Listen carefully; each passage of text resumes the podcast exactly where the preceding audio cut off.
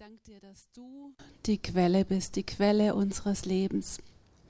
Und ich danke dir, dass du der gleiche bist, gestern, heute und in alle Ewigkeit. Und ich bete, dass du heute Morgen unsere Herzen wieder neu berührst, dass du zu jedem Einzelnen hier sprichst, Herr, und dass du jeden in dem Moment abholst, in dem er steht. Danke, dass du Worte des ewigen Lebens hast. Und danke, dass du wirken wirst heute Morgen. Amen. Wohnst du schon oder lebst du noch? Volltreffer. Ja, ich würde sagen, die, derjenige, der diesen Einfall für diesen Werbespruch hatte, der hatte, ich weiß nicht, eine, so eine nachhaltige Idee für einen Werbespruch, der Lebensgefühl vermittelt, der nachhaltig wirkt und den wir auch noch nach ein paar Jahren wissen und mit diesem Möbelhaus in Verbindung bringen. Ich möchte heute sprechen über das Thema nachhaltig leben.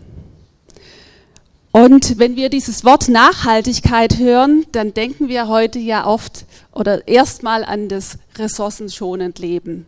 Wie kann ich Müll vermeiden? Wie kann ich ähm, ja, Dinge mehrfach verwenden? Wie kann ich ähm, Dinge nicht mehr verbrauchen, beziehungsweise schauen, dass das, was ich verbrauche, wieder nachwächst? Aber wenn wir schauen, in Wikipedia habe ich mal ein bisschen geschaut, weiß ja immer ganz viel, ähm, was so dieser Ursprungsbegriff war oder wie diese Begriffserklärung ist. Und wir finden da äh, eine Erklärung, lese ich euch mal vor, und zwar steht da, das Wort Nachhaltigkeit äh, kommt von dem Verb nachhalten mit der Bedeutung längere Zeit andauernd oder bleibend. Und ich möchte zunächst heute mal über das Wort Leben sprechen und mich mit, damit befassen, was es heißt zu leben und was es heißt, ein Lebensgefühl zu haben, was eine Lebensqualität ausmacht und ähm, genau, was das Leben an für sich überhaupt ist. Und wenn wir das Leben so anschauen, das ist was, was wir alle gemeinsam bekommen haben. Und ähm, falls ihr es nicht wisst, das Leben ist ein Geschenk. Und das ist ein Geschenk, was wir alle haben, sonst würden wir hier nicht sitzen. Und wenn ich zurückgehe, gehe mal zu dem Prototyp Adam. Ich weiß nicht, ob es euch so präsent ist, aber der Prototyp Adam, Gott hat ihm diesen Lebenshauch eingehaucht. Er hat ihm, er kam zum Leben durch diesen Lebensatmen Gottes. Und das finde ich total genial, wenn man sich das nochmal bewusst macht. Gott hat den Menschen erschaffen und er hat ihm diesen Lebenshauch eingeatmet. Leben ist wertvoll. Leben ist nicht selbstverständlich. Und ich weiß nicht, wie es euch geht, aber mir wird es leider immer oft erst wieder bewusst in Verlustmomenten. Wenn ich Menschen verloren habe, die mir wertvoll waren, wenn ich Menschen ähm, loslassen muss, wenn ich Menschen, ja, wenn Menschen nicht mehr da sind. Und dann merke ich oft, das ist gar nicht selbstverständlich, dass ich, dass ich lebe. Und kennt ihr die Momente, wo man dann auch für sich nochmal innehält und denkt, Mensch, was, was tue ich eigentlich, was mache ich eigentlich und wo möchte ich eigentlich hin? Lasst uns noch mal zurückgehen ganz zum Anfang, zum Anfang auch in der Bibel, wo wir einfach lesen, ähm, wie Gott den Menschen erschaffen hat, wie Gott den Menschen gesegnet hat und wie er dem Menschen so erschaffen hat und diese Möglichkeit gegeben hat, sich zu multiplizieren, neues Leben, dass neues Leben entstehen kann. Und wir wissen alle, neues Leben entsteht durch eine ganz enge Verbindung und durch eine Intimität, durch eine Beziehung im Idealfall, durch eine Nähe. Äh, durch diese Nähe und durch diese Begegnung kann neues Leben entstehen. Gott hat den Menschen erschaffen aus dem Wunsch heraus, Beziehung zu haben, Beziehung zu leben. Und das war sein Wunsch. Und im, Garten Eden lesen wir auch, dass er immer wieder diese Nähe zu den Menschen gesucht hat, diesen Kontakt, diesen Austausch mit den Menschen. Beziehung. Ich glaube, spätestens in der Corona-Zeit haben wir alle gemerkt, wie wichtig Beziehungen sind und wie es uns geht, wenn wir keine Beziehung leben können. Und ich glaube, wir gehen alle ein Stück ein, wir vertrocknen, wir merken, da fehlt was, wenn keine Beziehungen mehr möglich sind. Ich weiß nicht, ob ihr diesen Film kennt, es gibt ja diese Good Movies, ähm, diesen Film Ein Sommer in der Provence.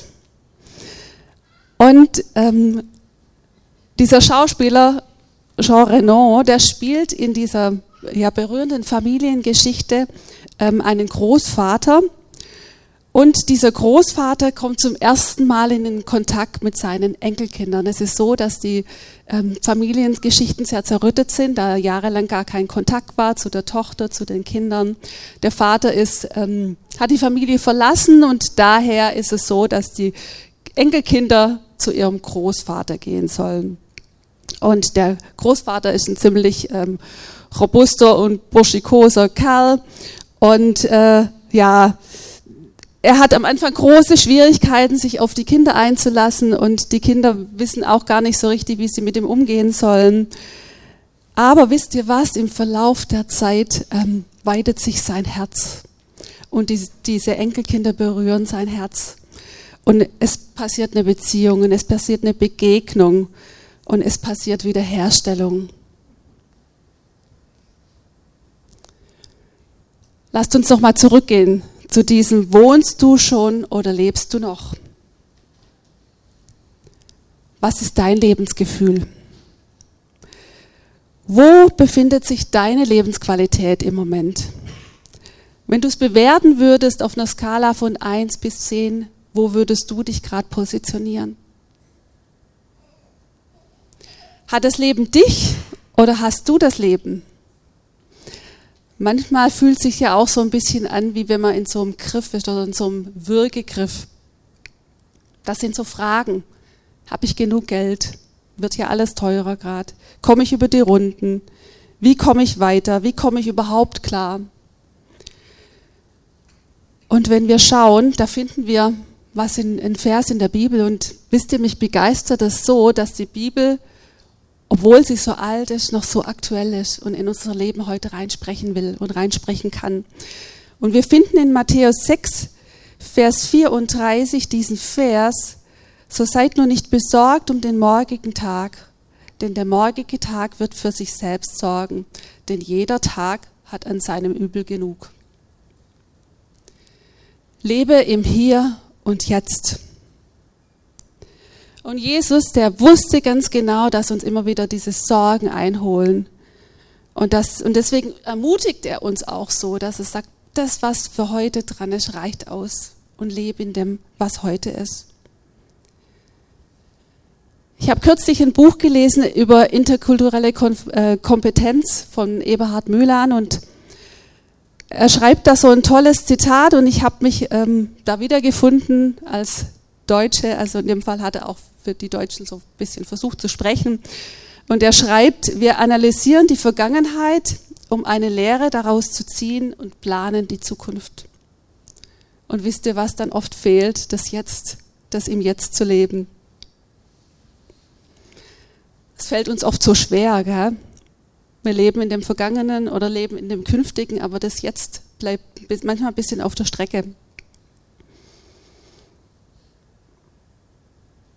Wir haben vorher gehört, nachhaltig bedeutet in seinem Ursprung eine längere Zeit andauernd oder aber auch bleibend.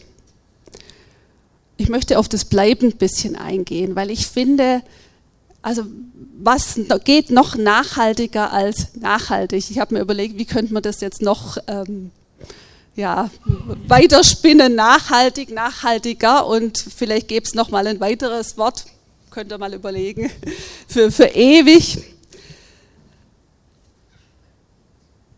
Und wisst ihr, was so genial ist? Dieser Vers im Prediger 3, Vers 11 und 12. da steht, dass Gott bereits diese Sehnsucht nach Ewigkeit in unsere Herzen reingelegt hat, diese Sehnsucht, ewig zu leben, diese Sehnsucht, ähm, nach der wir oft so nachjagen, diese Sehnsucht, ewig zu leben. Er hat alles schön gemacht zu seiner Zeit, auch hat er die Ewigkeit in ihr Herz gelegt. Wie genial. Und das ist nicht nur bei uns so, die wir mit Jesus unterwegs sind, sondern das sehen wir auch wenn wir um uns rumschauen, diese Sehnsucht nach Ewigkeit, dass dieses, diese Fragen, die viele Menschen haben, das kann doch nicht alles sein, da muss doch noch was sein, da, da muss doch irgendwas sein. Und das ist das, was der Prediger hier schreibt, diese Sehnsucht, die Gott in uns reingelegt hat. Aber auch dieser Vers geht weiter, dass man sich freut, dass man sich freuen soll und sein Leben genießen soll. Wer ist denn der Lebensbringer? Wer ist denn der, der wahres Leben bringt? Wer ist denn die Quelle des Lebens, von der wir gerade gesungen haben? Ist Jesus. Ich bin kürzlich in meiner Zeit mit Gott wieder über, ähm, ja, über ein paar Verse gestolpert, über eine Begebenheit und die möchte ich mit euch teilen.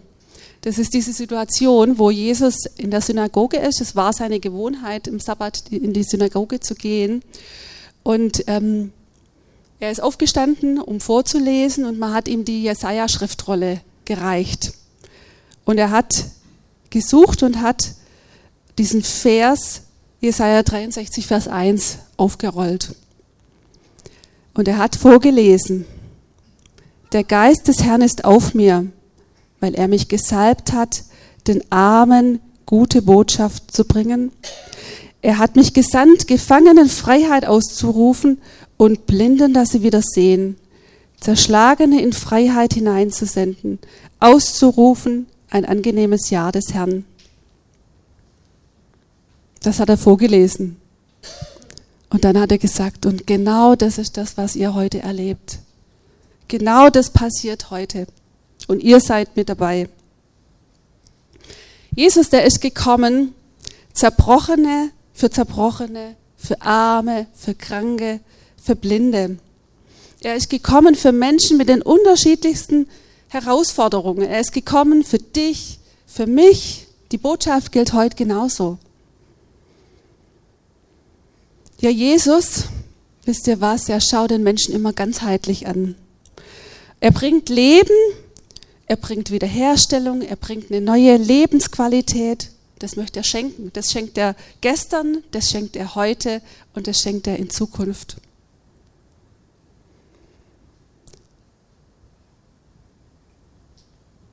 Ich möchte zwei Geschichten mit euch teilen oder vielleicht, eigentlich ist es eine Geschichte und ich finde es so genial, wie diese, diese Wundergeschichte ineinander greift.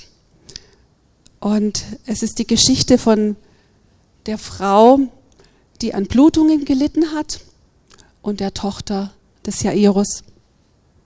Und wir finden sie im Markus 5, Vers 21 bis 43. Wenn ihr eure Bibel dabei habt, könnt ihr gerne mit aufschlagen und mit nachlesen, die Geschichte verfolgen. Gibt es verschiedene Beteiligte. Jesus ist mit dabei, die Volksmenge ist mit dabei, der Jairus, ein krankes Kind, eine Mutter, und eine kranke Frau. Und die Situation sieht folgendermaßen aus. Jairus, der ist ein Synagogenvorsteher. Also man könnte vielleicht sagen, eine Art Gemeindeleiter, ein Verantwortungsträger. Und die Tochter vom Jairus, seine einzige Tochter, zwölf Jahre alt, ist krank. Und der Jairus, der kommt zu Jesus mit dieser Bitte, komm und heile mein Kind. Und wisst ihr, er wirft sich vor ihm nieder und diese Geste schon allein, dass er sich niedergeworfen hat, die zeigt eine bedingungslose Anerkennung von der Vollmacht von Jesus. Und er sagt, komm und lege meiner Tochter die Hände auf, damit sie gerettet wird und lebt. Dieser Wunsch, damit sie gerettet wird und lebt. Und wir finden hier im Griechischen diese zwei Worte, sozo und soe, erretten und für leben. Und Jairus, der hat die Hoffnung und die Erwartung. Er glaubt, dass Jesus seine Tochter heilen kann. Was macht Jesus? Jesus lässt sich rufen. Und er geht mit dem Jairus mit, er sagt, komm, da ist eine ganze Volksmenge, also richtig viele Leute. Jesus war ja immer umgeben von vielen Leuten, die einen, die ihn bewundert haben, die anderen, die kontrolliert haben, geguckt haben, was er macht, was ist sein nächster Schritt, wie reagiert er. Und Jairus, stellt euch seine Situation vor, er war wahrscheinlich total angespannt, hatte diese Erwartung, dass Jesus seine Tochter heilen kann und hat gedacht, die ist so krank, ich weiß nicht, wie viel Zeit da überhaupt noch ist. Ähm, wir müssen da wirklich schnell machen. Und dann passiert was. Sie sind in, in dieser Menge, Jesus ist unterwegs in dieser Menge, es ist ziemlich eng.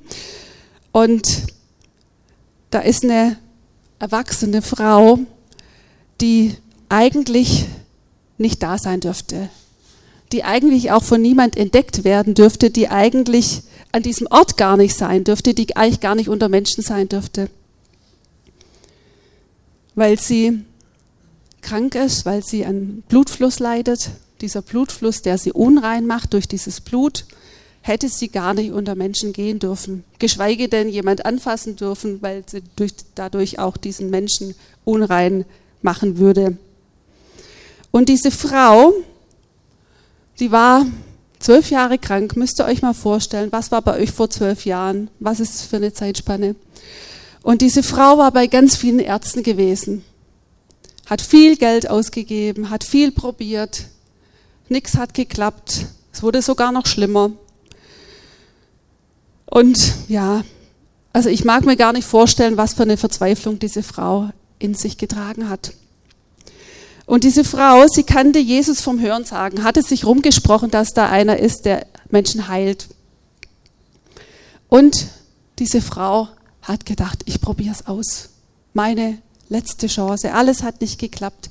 Ich verlasse meine Quarantäne und Quarantäne, dieses Wort trägt uns ja seit Corona mit.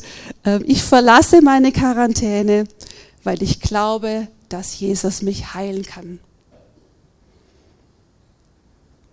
Und sie hat sich gedacht, ich muss da irgendwie durch. Und da vorne ist Jesus und hat sich da durch die Menschenmenge durch und hat gedacht, wenn ich, nur wenn ich sein Gewand berühren kann, dann wird er mich heilen. Was für ein Glaube. Nur wenn ich in der Nähe von Jesus bin, wird er mich heilen. Und die Frau, sie schafft es tatsächlich, kommt durch und berührt das Gewand von Jesus. Und in dieser Nähe von Jesus geschieht Wiederherstellung und geschieht Heilung. Und wisst ihr, was mich so beeindruckt? Jesus hat es gemerkt. Jesus hat gemerkt, dass ihn jemand bewusst angefasst hat und dass von ihm eine Kraft ausgegangen ist. Und die Frau hat auch gemerkt, dass was passiert ist. Die hat gemerkt, hoppla, in meinem Körper hat sich was verändert. Ich fühle mich ganz anders. Ich kenne es gar nicht mehr, dieses Gefühl, was ich im Moment spüre. Mensch, da ist was passiert. Und Jesus, wie reagiert er? Er sagt, Tochter, er stellt eine Beziehung zu ihr her. Er sagt, Tochter, dein Glaube hat dich geheilt. Geh hin in Frieden und sei gesund von deiner Plage. Also er hat nicht nur die Heilung für den Moment, sondern auch für die Zukunft ausgesprochen, dass diese Plage ein Ende hat. Und Jesus verwendet hier wieder diese Worte sozo, und zusätzlich verwendet er noch ein weiteres Wort, Hygies, was steht für gesund, für heil und für ganz. Diese Heilung am Körper und Heilung an der Seele. Es gesagt, er hat sie als Tochter angesprochen. Dadurch ist eine Nähe und eine Beziehung entstanden. Lasst uns zurückgehen zu Jairus. Ich mag mir nicht vorstellen, wie er sich gefühlt hat, weil er wusste, Mensch, vielleicht ist jetzt für mich zu spät, für meine Tochter zu spät, für mein Haus zu spät. Und sie sind weitergegangen und dann kommen schon Menschen Jairus entgegen und sagen, es könnte jetzt wieder einen Gang zurückschalten, es ist eh schon zu spät, deine Tochter ist gestorben. Und wie hat Jesus reagiert? Er ist ganz entspannt geblieben und hat zu Jairus gesagt, fürchte dich nicht, glaube nur. Jesus hat den Raum eingenommen. Jesus ging zu Jairus und Jesus ging zu diesem todkranken Mädchen, beziehungsweise mittlerweile war es nicht mehr nur krank, sondern tot, hat es angesprochen und hat gesagt, Talita kum, heißt übersetzt, Mädchen, steh auf. Und sogleich ist das Mädchen aufgestanden und ist umhergelaufen. Was war das wohl für ein Moment für alle, die es mitbekommen haben? Wenn Jesus auf den Plan kommt, dann passiert Wiederherstellung. Dann kommt Leben, dann kehrt Leben ein. Ich finde es so krass bei diesen beiden Geschichten, wie die ineinander verwoben sind. Dieses zwölfjährige Mädchen, die Frau, die zwölf Jahre lang an dieser Krankheit litt. Dieses Thema Krankheit, dieses Thema Tod und Unreinheit, diese Unreinheit, Tod, der auch so eine Distanz bringt, aber auch diese Nähe, die dann Jesus da reinbringt. In der Gegenwart von Jesus gibt es keine Distanz mehr, möchte ich euch zusprechen. Oft denken wir ja auch, Mensch, ich bin von Jesus weggegangen, da gibt es jetzt so eine Distanz. Aber da, wo Jesus ist und wo er Raum hat, ist keine Distanz. Jesus, der ist der Lebensbringer und er bringt Wiederherstellung. Wisst ihr, was mich interessieren würde? Wie die Geschichte, wie das Leben von, dem, von der Tochter von Jairus und von der Frau wohl weitergegangen ist. Vermutlich nicht wie im Märchen und sie lebten glücklich bis an ihr Lebensende. Ich glaube, da kamen immer wieder auch andere Herausforderungen. Aber ich glaube, dass diese Begegnung mit Jesus und das, was sie erlebt hat, ihr Leben ganz nachhaltig verändert hat. Und dass das nachgewirkt hat in ihnen, in ihren Familien und auch bei den Menschen, die, dieses, die das miterlebt haben und die das gesehen haben. Jesus, der das Zerbrochene heilt, Jesus, der dadurch Beziehung wieder möglich macht. Wir haben es vorher gehört, wie Jesus selber dieses, diese Prophezeiung aus dem Jesaja in Anspruch genommen hat und gesagt hat, genau das ist das, warum ich gekommen bin, um Zerbrochene zu heilen, um Menschenleben wiederherzustellen und diese direkte Verbindung zu Gott wieder möglich zu machen.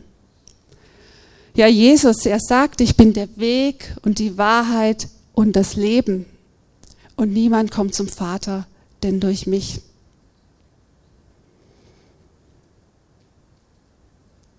Die kranke Frau und der Jairus, die haben eine Entscheidung getroffen.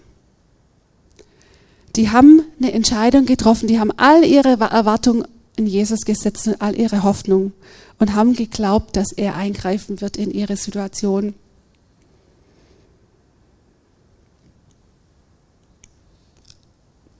Diese, dieser Glaube, dass Jesus eingreift, betrifft ja nicht nur Krankheit. Dieser Glaube betrifft auch Sorgen. Dieser Glaube betrifft so viel. Und dieser Glaube, dass Jesus eingreifen kann, hat so viel auch mit uns und mit unserem Leben heute noch zu tun.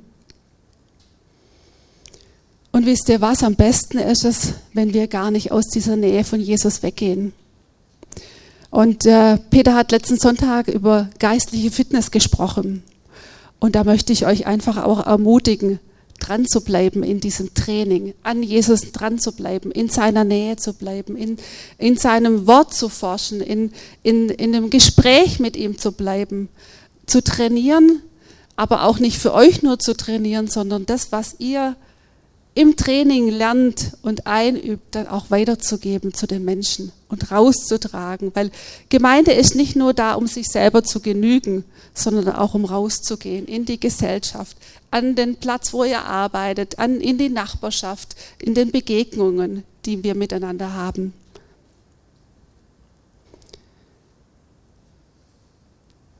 Ich möchte euch zum Schluss drei Punkte mitgeben. Diesen einen Punkt, lebe im Jetzt. Lebe im Vertrauen auf Gott, lebe im Jetzt. Ich glaube, alles andere überfordert uns oft. Ich habe es vorher gesagt, Sorgen sind oft so ein Punkt, der uns so blockiert. Finden wir auch eine Stelle im 1. Petrus 5, Vers 7. Alle eure Sorgen werft auf ihn, denn er sorgt für euch.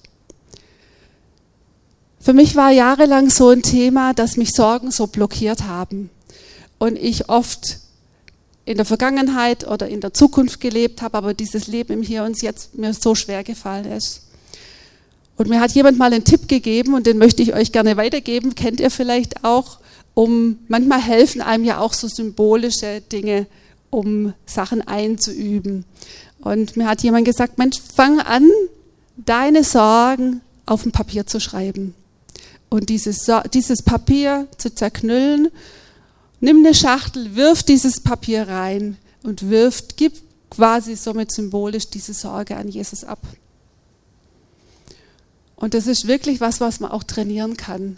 Sorge aufschreiben auf Papier, in die Schachtel rein und sagen, Jesus, das ist meine Sorge, das ist die Sache, überfordert mich völlig, sie blockiert mich, ich komme nicht weiter, ich gebe sie dir. Und wichtig, Papier nicht wieder rausholen, sondern bei Jesus lassen. Lebe mit Qualität. Man sagt ja oft auch, Qualität zahlt sich aus.